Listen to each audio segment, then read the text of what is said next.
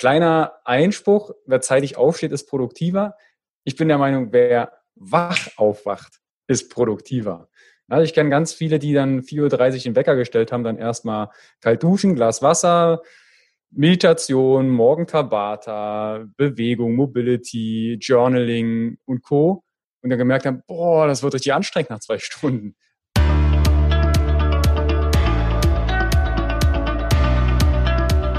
Hallo und herzlich willkommen zum Business Hippie Podcast, dein Podcast für berufliche Selbstverwirklichung und harmonischen Erfolg. Ich bin der Ferdinand und ich freue mich mega, dass du wieder am Start bist. Heute geht es um das Thema Gesundheit, ganzheitliche Gesundheit, was ja eins der wichtigsten Grundlagen ist überhaupt zum Thema Selbstverwirklichung und überhaupt voranzukommen. Das ist so die Basis, das absolute Fundament. Und da habe ich mir wieder einen ganz tollen Interviewgast eingeladen, und zwar der, den Carsten Wölfing. Und Carsten, der macht das schon eine ganze Weile. Er begleitet schon sehr lange, seit 2011 oder 2012, Leute in die ganzheitliche Gesundheit. Und das Thema ist mir deshalb so wichtig, weil es ist jetzt ja gerade ein absoluter Hype über Gesundheit und man kann sich so viel überoptimieren und selbst optimieren und da ist auch wieder die Menge, macht die Open Dosis ein Gift, denn man kann dort auch sehr leicht in ein Hamsterrad verfallen, sehr leicht in ein Selbstoptimierungswahn, der überhaupt dann total ähm, kontraproduktiv ist. Ich selbst habe das auch schon am eigenen Leib erfahren ähm, das kann man bei allen Sachen machen, ob, ob, ob, ob Ernährung, ob Persönlichkeitsentwicklung und, und, und. Das heißt, man kann damit alle auch wertvollen Tools, die es ja draußen gibt, auch dann quasi so einsetzen, dass sie dann eigentlich eher das Gegenteil bewirken. Und Carsten und ich, wir, wir sprechen dort in diesem ähm, in Interview wieder darum, wie du da Zugang zu dir bekommst, wie du da das, die, die richtige Balance findest, denn äh, es gibt einfach jetzt nicht so die perfekte Morgenroutine. Wir reden darüber, dass du wirklich für dich die eigene Morgenroutine, die eigene auch Routine für deine Gesundheit herausfinden darfst. Und die ist für jeden Mensch unterschiedlich und auch je nachdem, welche Situation du dich befindest, unterschiedlich. Das Tolle ist, unser Körper sendet uns da andauernd Signale, was er jetzt eigentlich braucht und wir dürfen nur wieder lernen, die auch wirklich wahrzunehmen. Und schnapp dir auf jeden Fall ein Blatt und einen Stift, denn Carsten haut da wirklich jetzt so viele Golden Nuggets raus, so viele tolle Tipps. Das ist der Wahnsinn und vor allem bringt er das noch rüber in einer richtig schönen, spaßigen und humorvollen Art, dass ja man sich jetzt da nicht irgendwie überfordert fühlt oder man sich da schlecht fühlen muss, wenn man jetzt noch nicht den idealen, super gesunden Lifestyle hegt.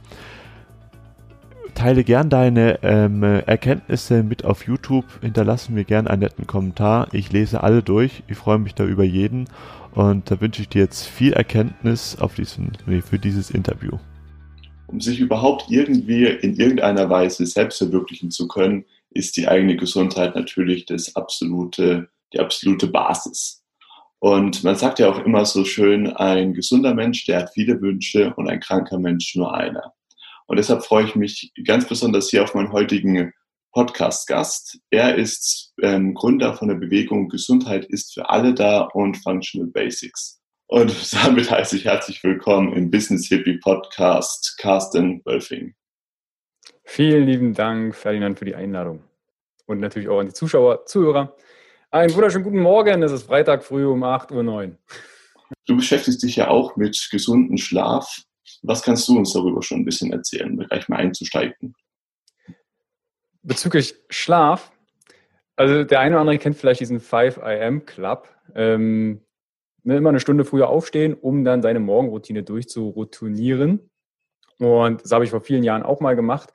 Tatsächlich, kleiner Einspruch, wer zeitig aufsteht, ist produktiver ich bin der Meinung, wer wach aufwacht, ist produktiver. Also ich kenne ganz viele, die dann 4.30 Uhr den Wecker gestellt haben, dann erstmal kalt duschen, Glas Wasser, Meditation, Morgen Tabata, Bewegung, Mobility, Journaling und Co. Und dann gemerkt haben, boah, das wird richtig anstrengend nach zwei Stunden.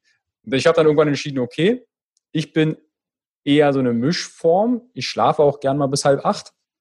Um sieben, halb acht, dann schlafe ich einfach länger und gehe dann abends eher später ins Bett. Biorhythmisch, jetzt haben wir ja gerade Sommer, macht das Sinn? Immer wenn es draußen hell ist, weiß unser Körper über Messrezeptoren im Auge und in der Haut, gucke mal an, irgendwie ist gerade Tag, jetzt kannst du auf Achse sein. Gehen wir mal ein paar Jahre zurück, so ein bisschen aus der Evolution gesehen. Wenn es dunkel ist, also wenn wir nicht gerade irgendwelche Scheinwerfer in den Augen montiert haben, sehen wir nachts nicht sonderlich gut. Also ich sehe zumindest nachts, wenn es richtig Nacht ist. Nicht? Ich rede jetzt nicht von einer Stadt, wo irgendwo ein bisschen Licht äh, brennt. Dann ziehen wir uns eher zurück und unser Körper bekommt auch das Signal über Melatonin, über auch wieder die Rezeptoren, für die, die ein bisschen mehr wissen wollen. Wir haben im Auge Melanopsin, das sind Ganglienzellen, die genau nur einen bestimmten Anteil des Lichts messen. Und der sagt uns, gucke mal an, ist jetzt dunkel draußen, verkrümel dich mal ins Bett, leg dich mal zur Ruhe. Und Schlaf ist heute, heutzutage wirklich ein großes Thema. Ein Drittel der Deutschen, so geht man von Pi mal Daumen aus, schläft schlecht. Was zeichnet schlechten Schlaf aus? Innerhalb von fünf Minuten nicht einschlafen. Also im besten Falle für guten Schlaf schläfst du innerhalb von fünf Minuten ein. Außer es kommt Reproduktion dazwischen. Das kann dann mal ein bisschen die Zeit verzögern. Durchschlafen, also auch nicht irgendwas wegschaffen müssen. Und früh innerhalb von fünf Minuten, im besten Falle ohne Wecker. Das ist vielleicht in der Herbst-Winterzeit auf unserem Breitengrad, also jetzt hier in Deutschland, Leipzig in dem Falle etwas schwieriger. Aber deshalb wäre es dann auch sinnvoll, wenn man produktiv sein möchte und dann vielleicht auch in der Selbstständigkeit ist, mit dem Biorhythmus arbeiten. Also nur noch arbeiten, wenn es hell ist. Also für die Angestellten vielleicht unter euch sagen, bereitet schon mal euren Chef, eure Chefin darauf vor, dass ihr nur noch arbeiten kommt, wenn es hell ist. Im Sommer könnt ihr ein paar Überstunden machen und im Winter sagt er, ich komme dann so vielleicht halb elf, komme ich auf Arbeit, also 10.30 Uhr und es kann aber auch sein, dass ich wieder 14.30 Uhr schon wieder weg muss, weil dann muss ich mich Bett fertig machen. Das wäre so mein, meine Wunschvorstellung vom Arbeiten. Nur arbeiten, wenn es hell ist. Das ist jetzt ja ganz interessant. Also so ohne Wecker aufzuwachen, das ist jetzt, klingt für mich schon mal recht mutig. Wie kann man sich denn da, ne, da, da, da, da rantasten? Weil ich denke mal, jetzt so viele von unseren Zuhörern sagen, ja, das wird mir ganz gut passen, jetzt mal ohne Wecker zu sein, aber dann schlafe ich halt bis um halb elf durch. Das, das höre ich ganz häufig auch von Klienten. Wenn ich jetzt einen Wecker ausmache, dann schlafe ich ja bis in die Puppen. Das kann am Anfang der Fall sein, weil vielleicht das ein oder andere Schlafdefizit schon vorherrscht. vorherrscht. Also die Schlafqualität ist nicht ausreichend und dann holt sich der Körper. Wir können nicht vorschlafen, was so manche vielleicht denken, ah, die nächste Nacht, da wird gefeiert, da bleibe, gehe ich mal eine Nacht vorher eine Stunde eher ins Bett. Wir können Schlaf nicht ansammeln, unser Körper kann ihn aber nachholen. Also unser Körper muss sich regenerieren. Und auch im Schlaf hat man zum Beispiel 2013 festgestellt, haben wir im Gehirn ein sogenanntes lymphatisches System. Das ist ein Reinigungssystem des Gehirns. Vorher, wenn man in, in Anatomieatlanten reinschaut, da war das Lymphsystem hier gekattet, da hatte das Gehirn das nicht. Also über Zauberhand hat jeder, der jetzt zuschaut und zuhört, und auch alle, die nicht zuhören und zuschauen, 2013 über Nacht lymphatisches System bekommen. Da kam der Fee, ding, und du hattest eins bekommen. Wir haben das schon immer, nur hat man es entdeckt. Und was passiert dann in der Tiefschlafphase? Haben diese verschiedenen Schlafphasen. In der Tiefschlafphase schrumpft ein wenig das Gehirn. Das ist jetzt nicht so, dass du, wenn du dich umdrehst, dass das irgendwie an die, an die, an die Seite des Gehirns, äh, an, an die Schädel ranklatscht. Nein, sondern es schrumpft Mühe und dadurch werden Kanäle frei, wo dann Lymphflüssigkeit das abtransportieren kann. Also Schlaf schon mal aus dem Sinne sehr wichtig. Alles, was zum Beispiel Richtung neurodegenerative Erkrankungen angeht, Demenz, Alzheimer und Co. Wir können uns doof schlafen, wenn man es mal so runterbricht. Deshalb ist es so wichtig, gut zu schlafen und man hat vielleicht mal so Urlaub. Gibt es, glaube ich, welche, die den so machen. Da ohne Wecker aufstehen und dann findet man seinen Rhythmus. Wann wird man wirklich müde? Wann wacht man auf? Und dann pegelt sich das ein. Und bei mir hat sich das jetzt so 7 Uhr eingepegelt. Also ich stehe ohne Wecker auf um 7 mal 6.45 Uhr mal 7.30 Uhr. Das verzögert sich dann im Winter aufgrund unseres Breitengrades. Da spiele ich dann mit so ein paar Tricks. Zum Beispiel stimuliere ich dann meinen Körper mit künstlichem Licht.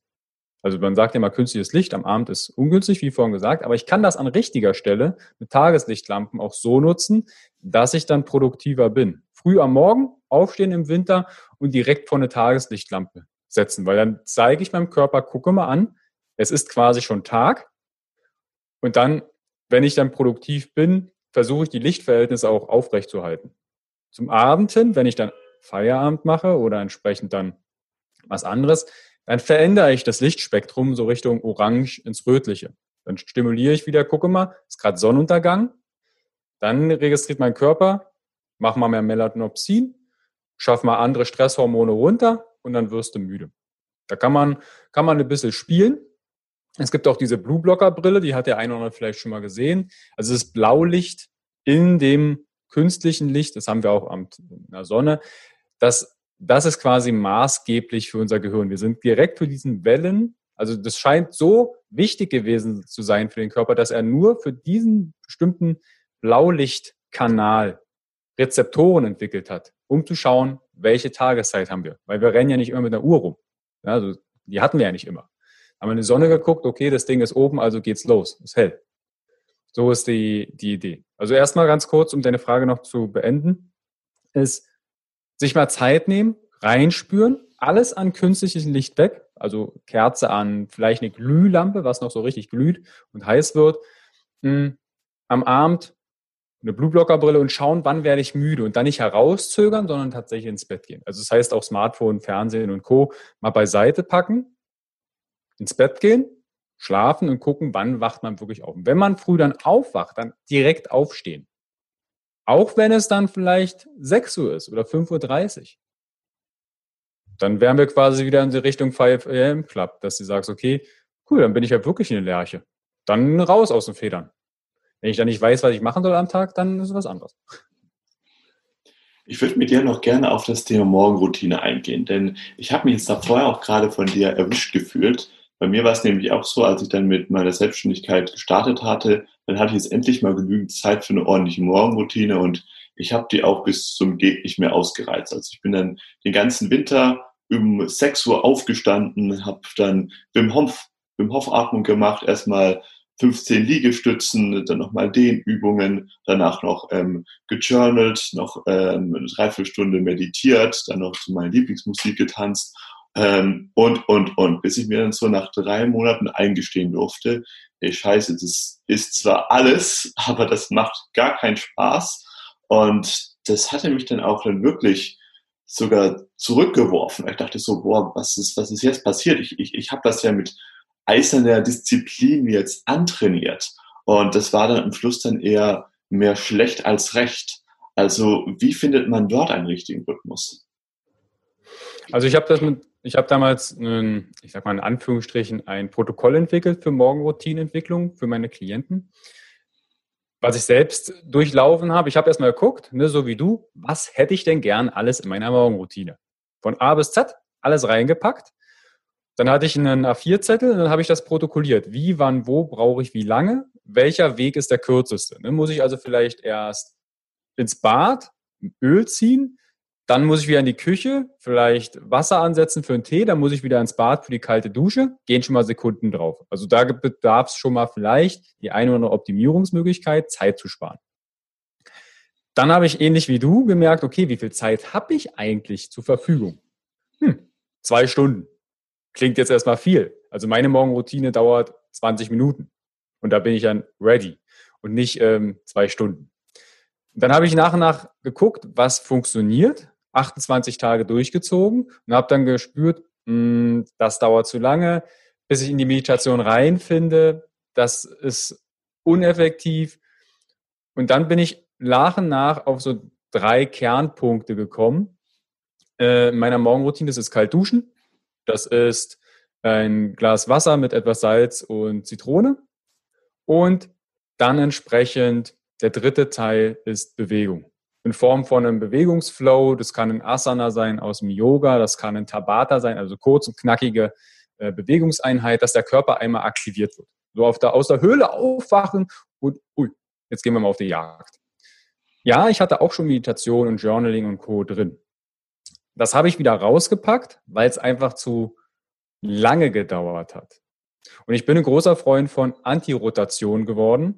Ich bin sehr viel unterwegs, weil ich Fortbildungen gebe und dann wache ich halt auch irgendwann mal im Hotel auf und merke, Mist, jetzt habe ich hier gar nicht meine Klimmzugstange. Jetzt habe ich hier gar nicht meinen Slingtrainer, jetzt habe ich hier gar nicht meine Akupressurmatte und, und, und. Also ich müsste das ganze Gerödel mitschleppen, damit ich meine Morgenroutine eigentlich machen könnte. Deshalb da flexibel sein. Sucht euch zwei, drei Punkte, wo ihr sagt, das ist der Gamechanger in eurem Morgen. Für den einen ist es vielleicht ein Kaffee, auf dem Balkon in die Sonne gucken und Vöglein zuhören. Der eine trinkt vielleicht einen Kaffee und hört ein Hörbuch und der eine braucht ein Journal. Also da nutzt das als Experiment. Also Experimente, finde ich, machen immer sehr viel Spaß.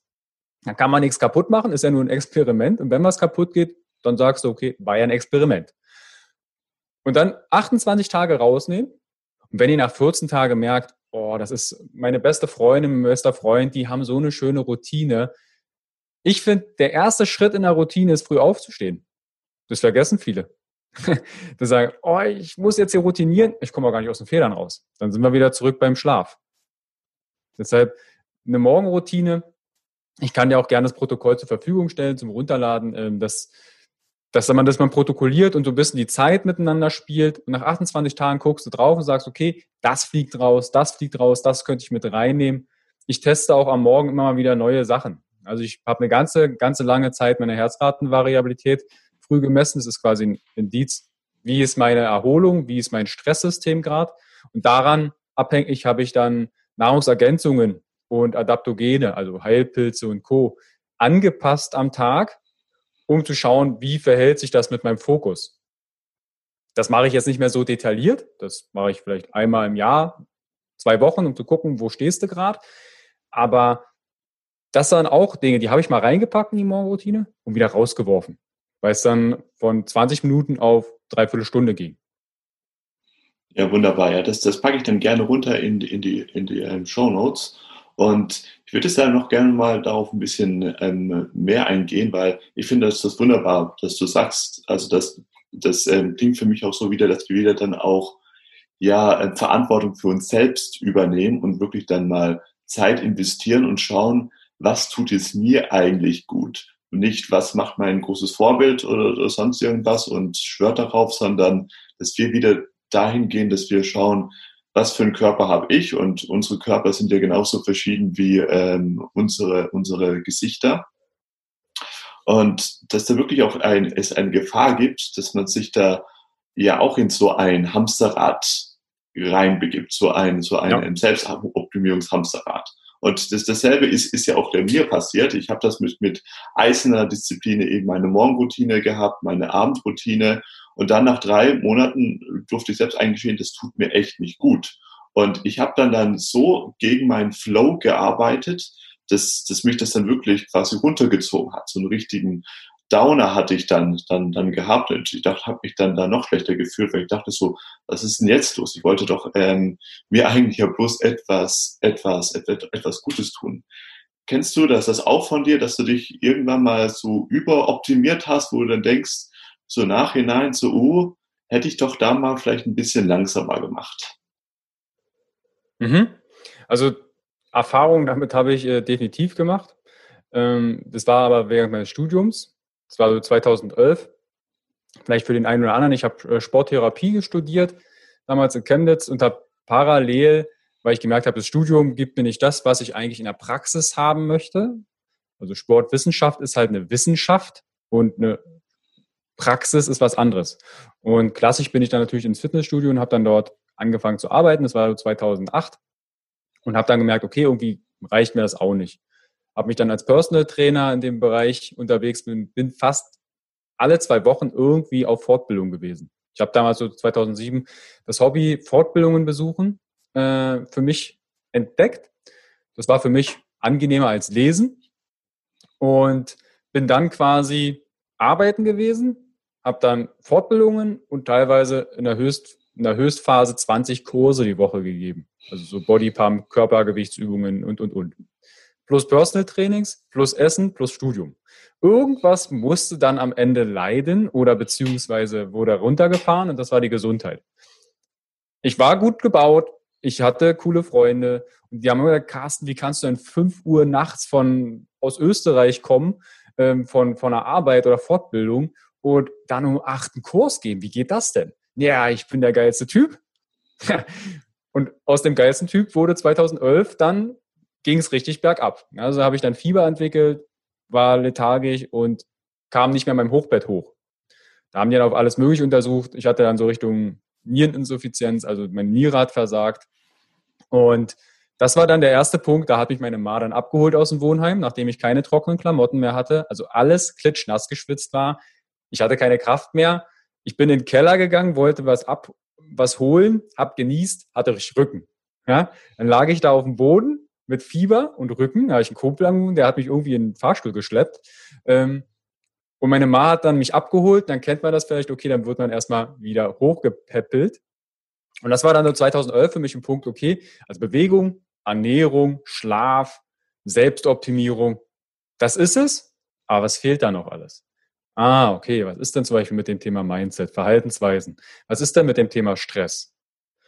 Und so hat sich das dann nach und nach aufgebaut oder neue Bereiche für mich aufgemacht, wo ich sage, okay, dann gucken wir mal dahin. Was macht das denn mit dem Körper? Und da war es auch der Moment, da habe ich alles optimiert. Ich habe bis in die kleinsten Mikronährstoffe alles getrackt. Ich wusste, wenn ich einkaufen gehe, bezahle ich Preis XY, weil ich das alle Nährstoffe, alle Lebensmittel, die ich damals getrackt habe, entsprechend mit Preisen versehen habe. Ich habe mich gefreut, wenn es irgendwo ein Angebot gab und ich fünf Cent gespart habe.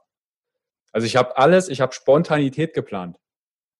Und das war natürlich für mich dann der auch mit Planung, mit Zeit umzugehen. Ich bin jetzt kein großer Freund von Zeitmanagement, sondern eher von Selbstmanagement. Wie gehe ich mit Zeit um?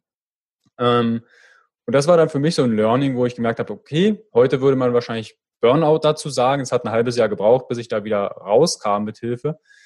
Und war aber auch ein großes Learning, es gibt in meinen Augen kein Versagen. Dein Körper versagt nicht. Es gibt nur Feedback.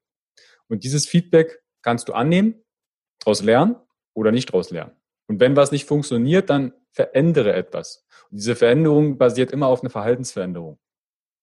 Wenn ich auf eine heiße Herdplatte fahre, dann merke ich, okay, es wird warm, es wird heiß, es fängt an zu qualmen, jetzt nehme ich mal die Finger runter, dann gucke ich in die Fingerkuppen und sage, okay, also viel von meinen Fingerkuppen ist nicht mehr über, ich werde das nicht nochmal machen. Und diese Verhaltensänderung hat genau auch das mit der Morgenroutine. Verhaltensänderung, unser Gehirn ist echt ein, ein faules Stück. Das will sich nicht verändern. Also bedarf es am Anfang Zeit und Disziplin und ein Invest. Und Invest ist für viele, ja, okay, kostet irgendwie Geld. Nein, ein Invest bedeutet Zeit, Energie. Habe ich ein Ziel, was ich vielleicht dann erreichen möchte, mache ich am Ende der eine oder andere kennt vielleicht die Smart-Formel. Smart. Ich sage immer Smartö. Am Ende kommt ein sogenannter Öko-Check. Gibt es innere und äußere Dinge, die dagegen sprechen? Ich möchte Marathon laufen. Hm, bedarf es ein bisschen Zeit. Jetzt habe ich eine Familie mit zwei, zwei Kindern vielleicht. Sehe ich die Kinder noch häufig genug? Was sagt meine Partnerin oder mein Partner dazu, dass ich jetzt auf einmal länger unterwegs bin? Ich möchte einen super gestählten Körper haben. Abnehmen, zunehmen, was auch immer. Was sagt meine Partnerin, mein Umfeld dazu? Ey, da siehst du ja richtig geil aus. Na, na, na, ob das dann so cool ist in der Partnerschaft. Das sind Dinge, die darf man abklären. Also auch dieses Invest zu prüfen und schauen, ist das für mich und fürs Umfeld entsprechend verträglich. Bin ich jetzt darauf gekommen? Weiß ich nicht mehr. Für viele Leute, ich, das, das, das höre ich ja auch ganz oft so, die sagen ja auch, ja, ich weiß, ich lebe noch nicht so gesund und ich mache noch, noch sehr viel ungesundes Zeug. Wie kann man jetzt da so harmonisch den Zugang dazu finden? Denn für mich ist es da auch, auch ganz wichtig, ähm, auch Selbstliebe zu, zu sich zu haben und sich zu entwickeln. Und dass wenn man jetzt mal irgendeine negative Sucht hat, wie zum Beispiel Zigaretten rauchen oder sonst was. Oder bei mir sind zum Beispiel Zucker oder Süßigkeiten oder, oder, oder irgendwas. Dass man auch mhm. dafür steht, das ist, das ist auch meine Annahme, dass dein Körper diese Sucht auch aus einem, einem, aus einem ganz bestimmten Grund hat. Und das ist für dich dann sogar jetzt ähm, Deko, ähm, gar nicht einmal, einmal so förderlich, dass, dass wenn du dich jetzt damit jetzt total verurteilst, irgendwie sagst du, so, äh, ich rauche jetzt die ganze Zeit und dich, dich, dich, dich bei, bei jeder Zigarette schlecht fühlst, dann ist es doch ähm, viel, viel förderlicher zu sagen, okay, das ist erstmal zu ähm, akzeptieren und sagen, wenn ich dann rauche, dann mache ich das doch dann wenigstens erst erstmal mit gutem Gewissen und dann erstmal bei einer anderen, bei einem anderen Lebensbereich schauen, wie kann ich mich denn da ein bisschen optimieren, wie kann ich da ein bisschen mehr Harmonie schaffen? Und wenn dann das ganze System dann auch dann harmonischer wird, dann fällt es einem auch dann viel, viel leichter auch mit dieser bösen Sucht dann eben zu brechen. Das mhm. heißt, ähm, stell dir mal vor, jetzt so, wir haben jetzt hier einen, einen von unseren Zuhörern, der denkt so, ja, hm, so mit ähm, Nahrungsergänzungsmitteln, mit, mit guter Ernährung und mit, mit quasi Sport, Meditation, das stimmt bei mir noch, noch, noch überhaupt alles nicht. Wie kann der anfangen, ohne sich dabei jetzt irgendwie schlecht zu fühlen oder mit den Gedanken, ich mache eigentlich viel zu wenig? Mhm.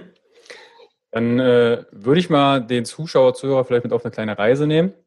Und zwar ich habe mir das damals so erklärt, über Funktionelle Medizin und Klinik Neurologie bin ich ja dann auch über Evolutionsmedizin und so ge gekommen. Unser Biotop, unsere Gesundheit, wo wir uns wohlfühlen, besteht aus einigen Sachen, die einen Einfluss auf uns haben. Ich würde die mal kurz nennen und dann gebe ich ein paar Impulse heraus, die vielleicht der eine oder andere mitnimmt, wo er merkt, okay, da könnte ich mich vielleicht verbessern. Wobei ich würde dazu vor noch sagen, sehr viele haben inzwischen ein Nocebo-Effekt-Problem. Ich sehe Zucker, ich sehe vielleicht eine Mahlzeit, wenn wir jetzt bei dem Bereich Essen mal kurz sind, und dann macht im Kopf sagt, das ist ungesund. Und wenn ich mir das genug oft einrede, das hat auch schon Bruce Lipton ähm, gemeint, über epigenetische und neurogenetische Prozesse verschalten sich dann oben im Gehirn paar Synapsen. Wenn ich mir immer wieder einrege, das ist schlecht für mich, dann ist das auch irgendwann schlecht für mich und dann reagiert der Körper entsprechend. Und sehr viele sehe ich dann, das Essen ist passé nicht tödlich und giftig. Ja, wir können auch mal Getreide essen, wir können auch mal Zucker essen. Wenn ich mir aber jedes Mal einrede, und da ist ja die, das, ich sag mal, die Informationsflut, viele Leute sind einfach nur noch verwirrt und sagen, was, die, die verhungern vom bestgedecktesten Tisch. Ich habe das selbst erlebt. Bei einer Hochzeit habe ich einen Zettel bekommen. Da habe ich, ich habe viele Jahre die Paleo-Szene hier in, in Deutschland mit angeschoben, auch Events organisiert und Co. Da hatte ich einen Zettel in der Hand. Wie ernährst du dich? Vegan, vegetarisch, Rohkost, Paleo, mediterran. Ich sage, warum soll ich das denn ankreuzen? Na, damit zum Beispiel der Karnivore, also der reine Fleischesser, nicht mit dem Veganen an einem Tisch sitzt. Nicht, dass dann bei der Hochzeit irgendwie das Essen durch die Gegend fliegt oder da irgendwie eine Diskussion entsteht. Und das ist dann auch wieder die Idealisierung wenn Leute versuchen, sich über eine bestimmte Sache, ich mache den die Morgenroutine, ich mache denen den Schlafhack, ich mache den die Ernährung, sich zu identifizieren, dann sehe ich das eher als eine Entwurzelung. Wer ist man selbst noch? Also schauen wir mal ganz kurz rein, das Biotop. Wir haben zum Beispiel Ernährung und Verdauung. Das ist essentiell für den Körper. Verdauung ist nicht das hier im, im Darm, wo wir ein paar, paar Bakterien haben, sondern die startet oben beim Mund und endet unten im After, am Ende auch in der Schüssel. Und das fängt beim Kauen an, das hängt dabei an, wie viel Stress ich habe. Wenn jemand immer dieses Aufstoßen hat, so Richtung Sodbrennen, dann ist das sehr häufig, was wir inzwischen, also auch Kollegen im medizinischen Bereich, aber ich auch bei meinen Klienten entdecke, ist, dass die zu wenig Magensäure haben. Man würde ja eigentlich assoziieren, die haben doch mehr Magensäure wegen Sodbrennen.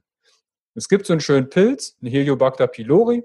Wenn man ihn kennt, dann hat man wahrscheinlich damit schon mal Berührung gehabt. Man geht davon aus, jeder hat ihn.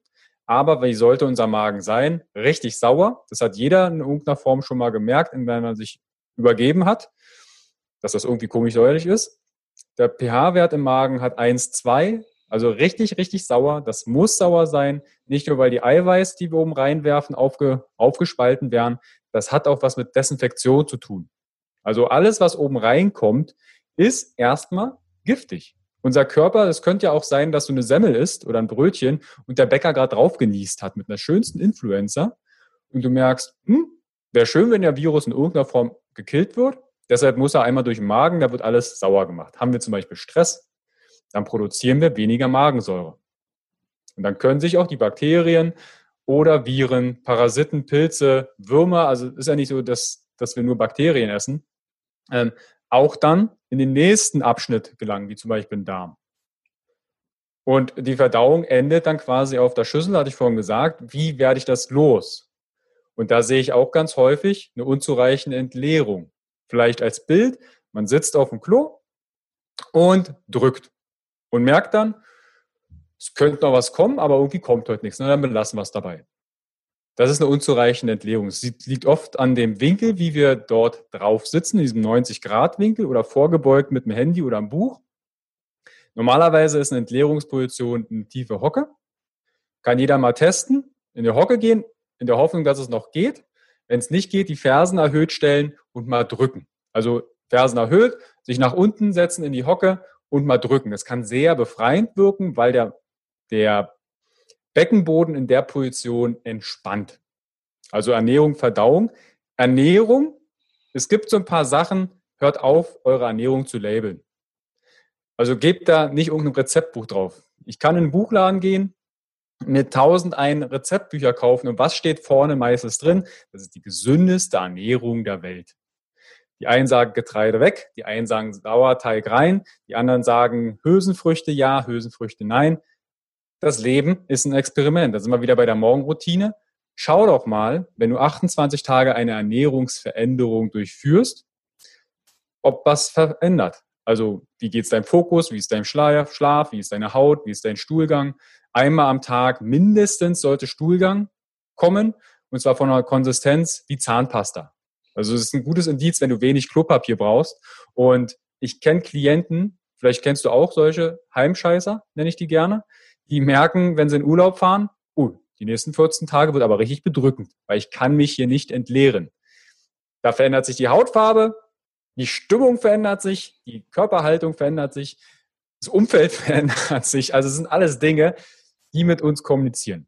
Aber es gibt so ein paar Basics, die in der Ernährung definitiv rein müssen. Das sind zum einen Fette, ein Gramm Fett pro Kilogramm Körpergewicht sollte bei einem normalen Menschen, der jetzt vielleicht nicht auf eine Wettkampfdiät oder ähnlichem, auf eine Bühne, wo er sehr austrainiert erscheint, rein. Warum? Warum sind Fette so wichtig?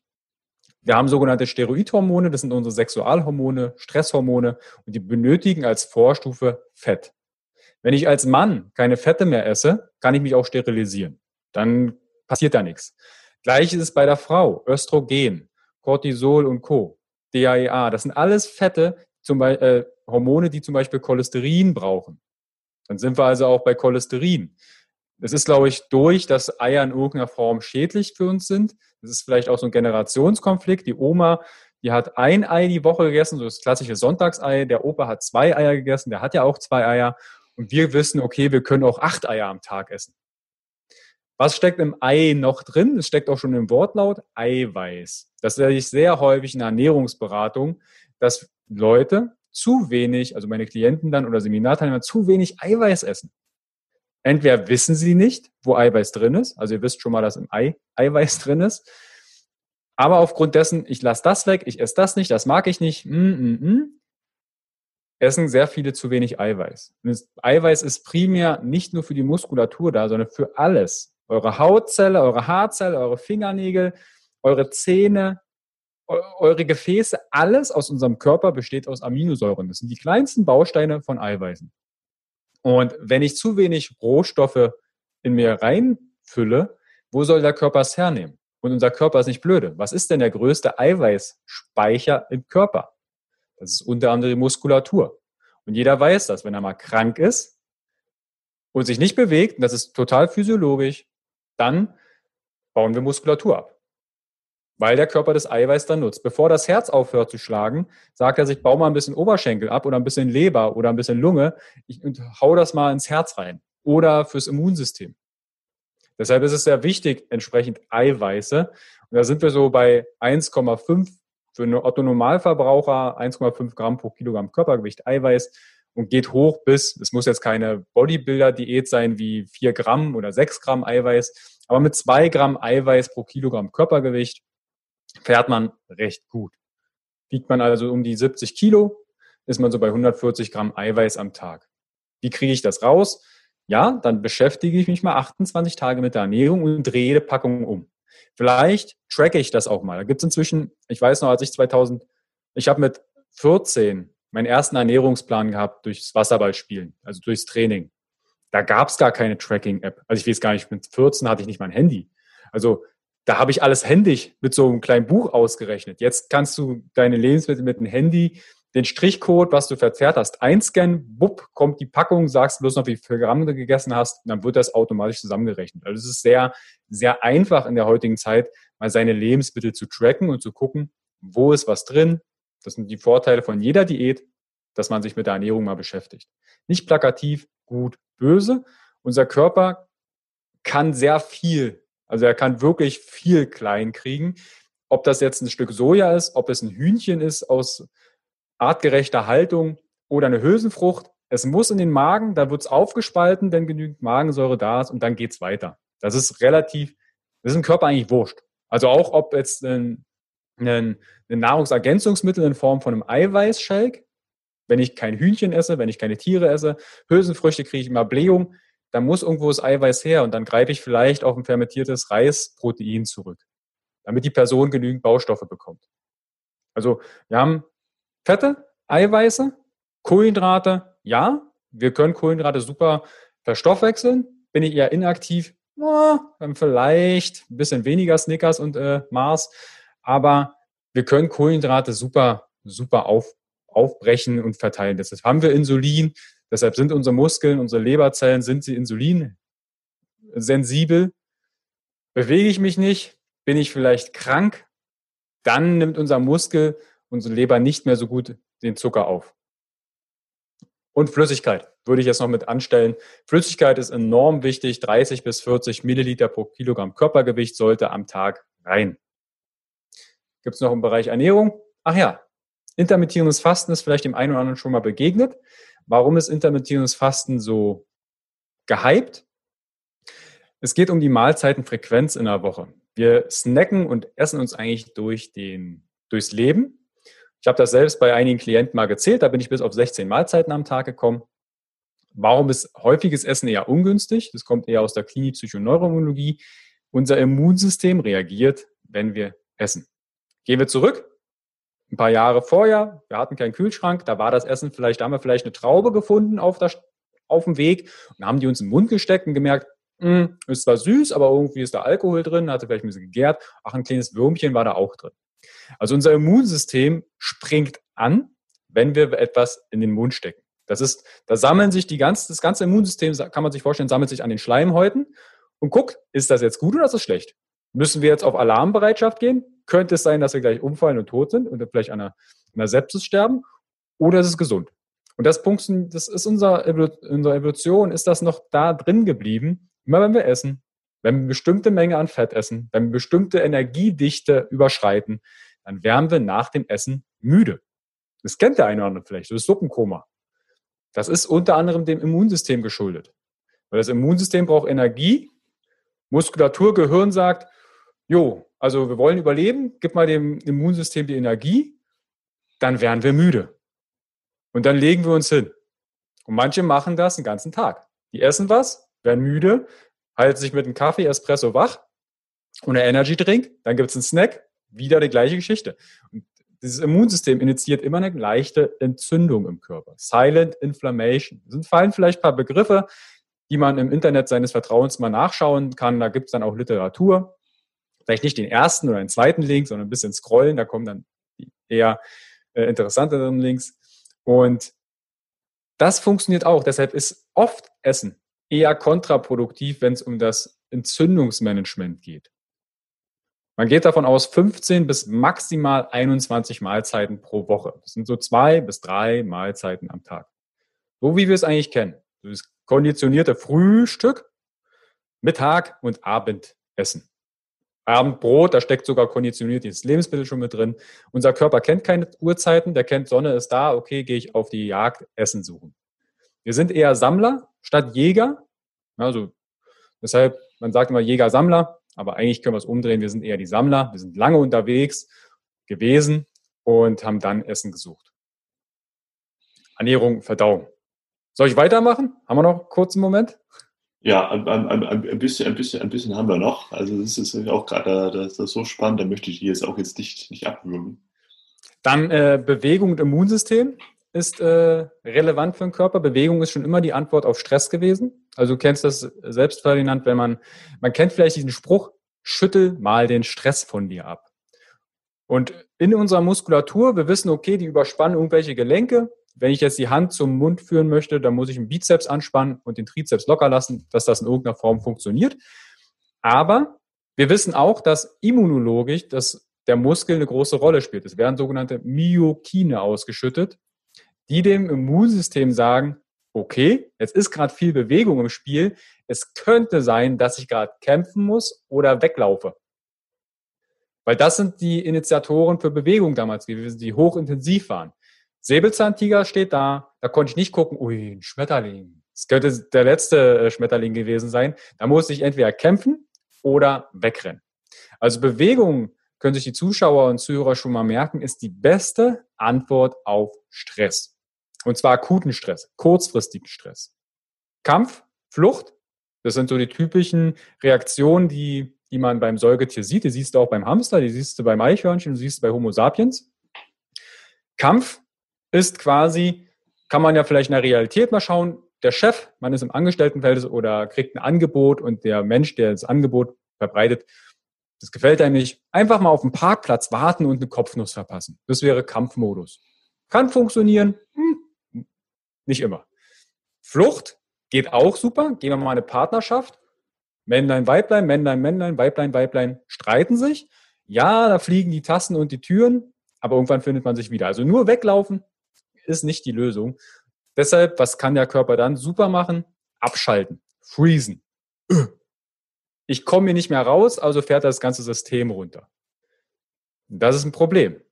Wenn wir uns aber adäquat bewegen, dann bauen wir das Stresshormon Cortisol ab. Es gibt eine Ziegenart, die, wenn die sich erschrickt, erstarrt die alle vier Beine von sich und liegt da rum, so nach dem Motto, siehst mich ja nicht. Oder eine Maus, die von einer Eule gekrallt wird, die stellt sich tot. Und dann wird sie abgesetzt im Netz, Nest und dann, haha, bin doch nicht tot. Und dann rennt sie weg. Und das können wir Menschen auch machen. Da müsst ihr mal bei, äh, bei Videoportalen schauen. Da gibt's spannende Videos so Richtung Achterbahn und äh, irgendwas mit Schwerkraft, nicht Schwerkraft, äh, Fliehkraft. Da seht ihr, wie die Leute in der Achterbahn abfeiern und dann siehst du, wie die Augen sich verdrehen und dann dann hängen die bloß noch im Karussell. Das ist quasi okay, okay, Stress wird zu viel, Überleben wird bedroht, einmal den gesamten Körper abschalten. Dann, dann wachen die auf, wenn sie angekommen sind, ärgern sich, dass sie die Hälfte verpasst haben. Das ist eine normale Stressreaktion. Deshalb Bewegung ist das A und O. Habe ich einen stressigen Job, auch kognitiv oben, hier oben in der Denkzentrale, Bewegung. Das muss kein Hardcore-Training sein. Es kann ein Spaziergang sein. Es kann nach einer Osho-Meditation eine Viertelstunde Schütteln sein. Kinder machen das. Wenn Kinder sich erschrecken, zittern die am ganzen Körper. dann kommt ein Erwachsener oder ein guter, ein gut Wissender und sagt, machst du denn da, hör auf zu zittern. Neurogenes Zittern ist eine Therapieform. Da wird dann über Initiation der Körper wieder angebracht, dass er wieder kontrolliert zittert. Und das können wir, das nutzen wir in der Therapie oder auch in der, in der Achtsamkeit, Meditation. Wir verlernen das aber oder uns wird es abtrainiert. Also Bewegung ist das A und O. Und da habe ich ja gerade schon Stress erwähnt. Stress und Regeneration ist auch ein, oder Stress und Mindset packe ich auch in einen Topf, weil Stress habe ich gerade gesagt, akut, super. Kälte, Wärme, Hunger, Durst. Das sind Stressoren, mit denen sind wir schon immer in irgendeiner Form konfrontiert worden. Also, wenn ich Hunger habe, muss ich mich bewegen. Wenn ich Hunger habe, laufe ich mal vielleicht bei, durch einen Dornstrauch und verletze mich oberflächlich. Hat das Immunsystem mal was zu tun. Oder Durst. Richtig, richtig Durst haben. Mal überlegen, wie oft man so trinkt. Einmal die Menge ist entscheidend, aber auch wie trinke ich. Wenn ich intermittierend esse, also weniger Mahlzeiten frequenz, heißt übrigens nicht auch, dass ich weniger Kalorien zu mir nehme. Ich kann auch in einer Mahlzeit 5000 Kilokalorien mir reinpfeifen und danach schlafen. Ähm, aber bezüglich dem Trinken ist es auch so. Wir haben festgestellt, dass wenn wir Durst haben, richtig Durst, also die Zunge hängt schon raus, alles irgendwie trocken hier am Mund, dann schütten wir ein Hormon aus, das sogenannte Oxytocin, das ist ein Kuschelhormon. Und Oxytocin ist der Gegenspieler von Cortisol. Cortisol ist Stress, Oxytocin ist ich kuschel und werde friedlich. Und vielleicht für die Zuschauer und Zuhörer als, als Bild, stellt euch mal vor, ihr habt richtig, richtig Durst. Und dann legt, legt da noch eine Schippe drauf, richtig Durst. Und jetzt kommt euch jemand entgegen mit eurem Lieblingsgetränk. Ob das jetzt eine Cola ist, ob das ein gewürzter Tee ist oder was auch immer. Wie fragt ihr die Person, ob ihr was zu trinken bekommt? Sehr häufig, kann ich bitte was zu trinken bekommen? Eher friedlich. Ihr könntet der Person auch in der Hoffnung, dass es nicht verschüttet, einfach eine reinhauen und ihr das Trinken abnehmen. Das funktioniert nicht. Das ist, wir werden, wenn wir Durst haben, tendenziell eher friedlich. Und wenn wir Hunger haben, wüssten wir, okay, ich könnte zur Not die gegenüberliegende Person auch essen. Im Notfall. Ja, das, das ähm, ähm, würde auch dieses, dieses, dieses Phänomen ähm, erklären, warum die meisten Leute, also so kenne ich das, wenn, ich hungrig werde, werde ich auch so richtig unausstehlich. Also so richtig du wirst du zu Diva. Genau, richtig, ja. Das weiß Aber sehr viele können das, das nicht unterscheiden. Ja. Also sehr viele können das nicht unterscheiden. Manche haben Durst und essen, essen, haben Hunger und trinken was. Und da arbeite ich sehr viel mit Blutzuckermanagement. Das heißt, da sieht man manchmal auch schon auf der Straße, die mit so einem weißen Chip hinten am Oberarm. Das ist so ein Glukosemesser, Blutzuckermesser. Den können auch Gesunde mal tragen. Also ich habe davon bestimmt sechs oder sieben jetzt schon in, in meinem Leben verbraucht, um zu schauen, wie reagiert eigentlich mein Blutzucker. Und wenn ich Hunger habe, sollte mein Blutzucker nach unten gehen. Ich kenne aber viele, also meine Klienten, die kriegen das, wenn die merken, okay, ich habe einen Heißhunger, kriegen die von mir so ein Ding ähm, angepappt, ähm, also machen das selber ran. Und dann sehe ich, ey, du hast keinen Hunger, dein Blutzucker ist hier noch stabil bei 100, 110. Ist es vielleicht Durst oder ist es Langeweile? Ärgert dich was? Musst du irgendeinen Job machen, wo du keinen Bock drauf hast? Und da sind wir dann bei dem Thema Mindset, Verhaltensweisen. Hatte ich vorhin schon gesagt, Verhaltensverändern ist fürs Gehirn bedeutet Energie, bedeutet Invest, bedeutet Zeit. Und Mindset ist für mich so dieser Obergriff von Glaubenssätze, Werte, Erfahrungen, Komfortzone verlassen und Kommunikation, wie gehen wir miteinander um, wie sprechen wir miteinander, welche Wortwahl verwende ich, welchen Tonfall nutze ich. Und das sind Dinge, die auch zeitgleich Stress machen können. Warum? Weil ich ein Verhalten an den Tag legen kann, was vielleicht nicht mehr adäquat ist. Und Verhalten ist nie etwas Böses. Ein Verhalten hat immer eine positive Absicht. Du hast mich vorhin gefragt, was ist jetzt mit den Rauchern? Was ist jetzt jemand, der ein Verhalten an den Tag legt, wo er sagt, das ist in Anführungsstrichen nicht gesund. Das sind Verhaltensweisen in eurem Körper, die in irgendeiner Form etwas Gutes versuchen. Man spricht da sogar eine Anteilsarbeit, also von Anteilen, können auch innere Kinder sein im Körper, aber Anteile im Körper, die ein Verhalten an den Tag legen, was als Kind ganz gut funktioniert hat, zum Beispiel, wenn mich was ärgert, werde ich bockig. Dann stehe ich so in der Ecke mit Arme verschränkt und äh, ärgere mich, stampfe vielleicht noch auf dem Boden rum. Das hat als Vierjähriger vielleicht ganz gut funktioniert, aber dieses, dieser Anteil in euch, nennen wir es mal den, den Bockigen oder den Bock, der möchte etwas Positives damit. Der sagt, okay, ich möchte gerade Aufmerksamkeit oder ich möchte vielleicht gehört werden. Und da gibt es eine Anteilsarbeit, was ich sehr häufig dann auch in Coachings mache, um zu schauen, okay, welcher Anteil ist es? Man kann mit ihm sprechen, man kann dann auch eine richtige Anteilskonferenz im Körper machen, ist ja nicht nur einer. Und die haben auch lustige Farben, manchmal sind es Personen, kann eine Gurke mit einem äh, Cowboyhut sein, kann ein rotierendes, rotierender Kreisel sein.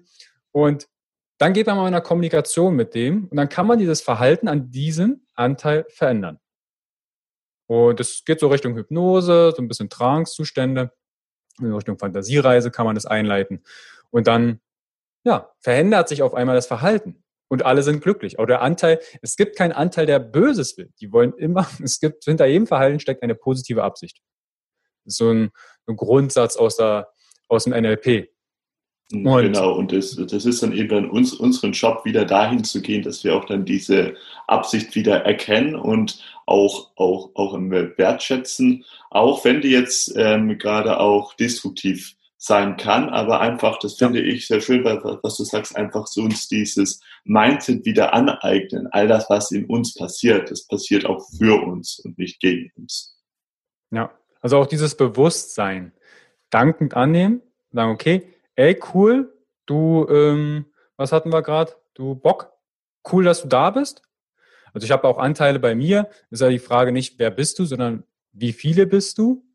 Und manche sind richtig coole Söcken, hatte ich gestern auch in einem Podcast, da ging es um das Thema Angst. Also der Anteil bei mir Angst ist so richtig kleiner, zitternder Junge. Der ist aber richtig cool, weil wenn man mit dem mal spricht, dann haut er so einen Slang raus. Ne? Yo, Alter, ich will hier und ich komme ja aus der Ecke äh, Fürstenwalde, also da kommt manchmal so ein bisschen das Berlinerische durch und dann fängt er auch so an zu Berlinern, zittert er sich dann ab und sagt, yo, überleg doch mal, was da alles passieren könnte und, dann hole ich noch andere Anteile ran und dann können wir den besänftigen und sagen, hey, Angst, lass mal probieren. Weil das, wovor du Angst hast, ist ja fast, ist nie eingetreten. Also Zukunftsängste und sowas. Und so kann man dann mit, damit sprechen. Also zumindest tue ich das so und mache es mit meinen Klienten so, dass ähm, immer so einen Experimentierrahmen auf da da kann man nichts kaputt machen. Ähm, Experimente machen immer Spaß und dann kann man damit Anteilen arbeiten. Innere Kinder ist ein bisschen aufwendiger, aber was ich vielleicht als Idee für die Zuschauer, Zuhörer noch mitgeben könnte als eine kleine Übung, ist sogenannter Schattenspiegel. Kommt aus dem Unlinking Emotion. Das ist quasi, wie kann ich Emotionen sehr schnell verändern. Und der Schattenspiegel könnt ihr euch vorstellen, da könnt ihr, das ist ein Spiegel, den, den stellt ihr euch gedanklich vor, den stellt ihr euch gegenüber und ihr sagt euch etwas, was ihr euch die ganze Zeit schon erzählt. Nehmen wir mal an, da kannst du eine Affirmation rein, rein sagen, ich bin mit allen Zellen glücklich und zufrieden verbunden. Oder Geld ist für mich gar kein Thema. Und dann guckt ihr mal rein in den Spiegel und dann kommt vielleicht ein Impuls in euch hoch, der sagt, nö du, ich habe da ein Problem mit. Und in diesem Schatten, der dann erscheint, der muss keine Farbe haben, der muss keine Gestalt haben, dann kann man mit dem auch wieder in Dialog gehen und sagen, hey, was, ähm, was hast du denn da für ein Problem? Was brauchst du denn als Ressourcen? Und wenn man mit dem dann kommuniziert und arbeitet, dann kann sich auch schon ein Verhalten, ein Denkmuster verändern. Das Schöne ist, es kann sein, wenn man dann so in den Spiegel vorbeischaut, ah, okay, das ist nur, nicht nur einer, der da wieder Worte hat, sondern 100. Und dann hat man mal ein bisschen was zu tun. Und da kannst du alles reinsprechen. Da kannst du auch Situationen die Trennung mit meinem Freund, mit meiner Freundin damals, mit der bin ich im Reinen. Und bei manchen kommt dann schon beim Reinen so, so ein Kloß im Hals. Oder so ein Bauchgefühl. Oder der Raum wird auf einmal farblich äh, dunkel im inneren Auge. Und das sind dann Dinge, die man angehen darf. Wir erzählen uns sehr häufig irgendeine lustige Story übers Leben, ne, äh, Konstruktivismus, also Real, unsere Realität in unserem Kopf, die bauen wir uns zusammen. Das ist sehr spannend. Vielleicht da auch ein kleiner Einblick. Das, was wir sehen, was ihr gerade auf dem Video seht, was ihr hört, das ist physikalisch und das nur Wellen und Photonen. Das ist, hat weder eine Farbe noch einen Klang. Also so wie wir beide jetzt sprechen, das ist ja nur Schnalzen, Grunzen und irgendwie Knacken. Aber unsere unser Ohr, unsere Augen sind direkt auf diesen Wellen entsprechend sensibel und wir bauen in unserem Gehirn das zusammen. Und das Spannende ist auch mit Farben. Also vielleicht sieht da jemand äh, im Hintergrund irgendwie eine Pflanze bei mir, die, da können wir uns auf einigen, die ist irgendwie grün. Aber das Spannende ist, in meiner Realität kann ich sogar entscheiden, ob das Grün schön ist oder nicht grün ist. Obwohl da eigentlich nur Photonen sind, die sich ein bisschen verdichten scheinbar und ich denen eine Farbe gebe. Und das ist Realität.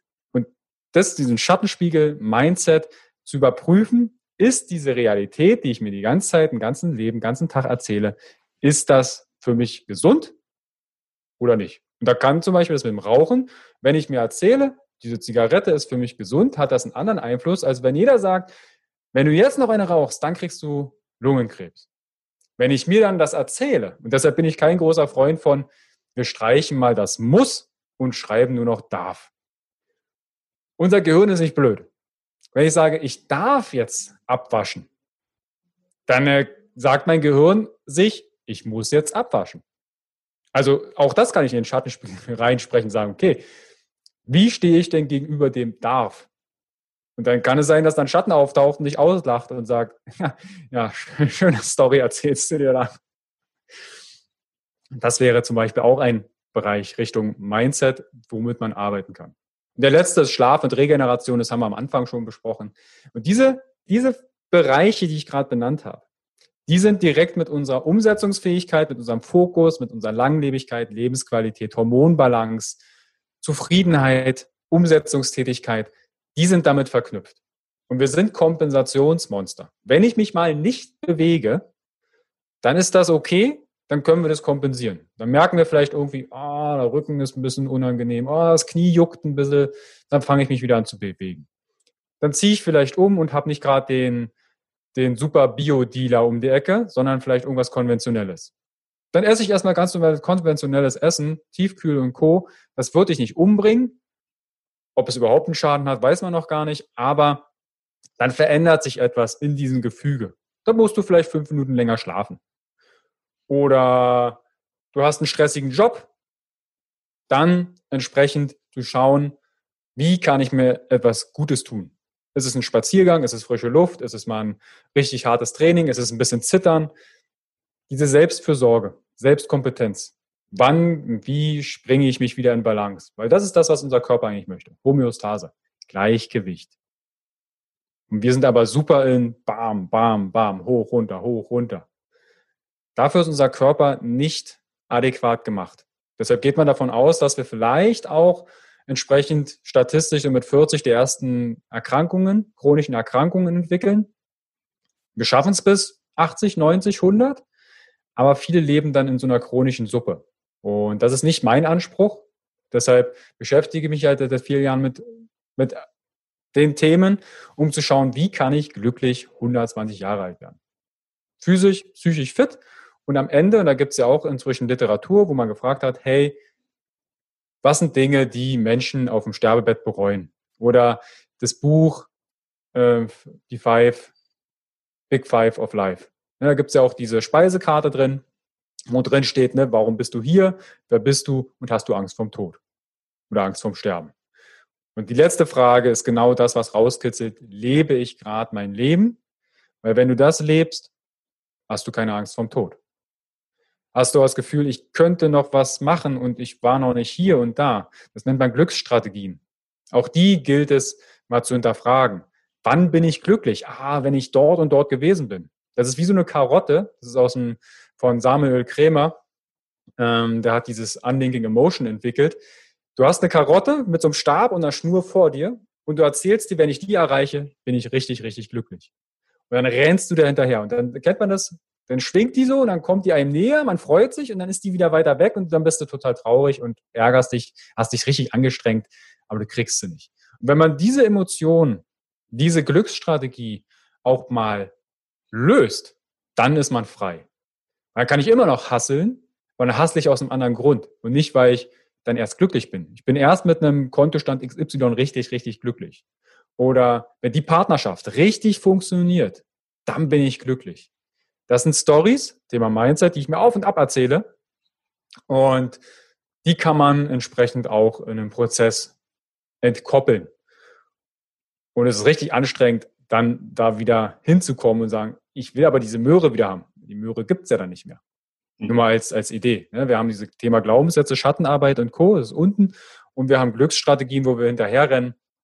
Ähm, und wir wollen eigentlich in der Mitte sein. Dass du, wenn du eine Musikseite dir vorstellst, die soll weder oben eingehangen sein bei den Glücksstrategien noch unten in den Schatten und in den Glaubenssätzen. Die darf frei schwingen.